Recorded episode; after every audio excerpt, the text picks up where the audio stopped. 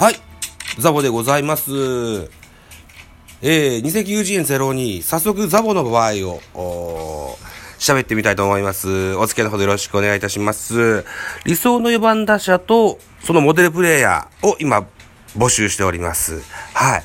で、私が思っております理想の4番バッター像っていうのはですね、うーん、例えばこう、ホームランをバカスカ打つけれども三振が多いっっていうのはちょっと困るんですよね。うん。やっぱここで、えーいい場面で、えーチャンスを引っ張ってこれるような、そんなバッティングができるようなバッターが僕は理想的だと思うんですよ。うん。ざっくりしすぎですよね。あのね、なんつうんだろうな。相手が嫌だなと思うようなバッター。で、あの、長打があれば、それに越したことはないけど、うそれにこだわらないです。はい。そんな形ですかね。うん。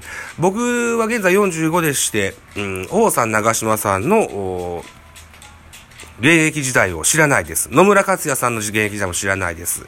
なので、やっぱり理想、どう考えても落合博満です。はい。何をどう考えても僕は落合博満なんですよね。うん。その卓越したバットコントロールとですね、えー、インコースのさばき方。はい。えー、それから、なんでしょうね。そんな飛距離バーンって飛ばすような選手ではなかったですけども、最短距離でもスコーンって入る、ホームランが入る、そんなバッターでした。チャンスにも強いですし、相手投手の決め球を狙って打つような、えーエースピッチャーを殺せる、そんな4番バッターでした。はい。落合博満。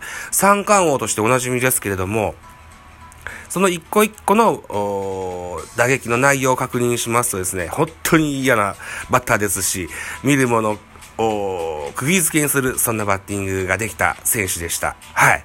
といったところで、えー、そう。あとね、もう一個ね、松井秀喜なんていう例も僕は思い浮かぶことができたんですけども、やっぱりこう、硬い感じがするんですよね。あの、マッチョで、あの、力任せにグリーンってやるような印象があるんですけども、やっぱしなやかに柔らかな感じで、えー、力感なくやり込める姿、それが僕が理想の4番バッターかなというふうに思ってのことで落合を選ばせてもらいました。シャバダバですが3分以内、こんなとこです。バイチャ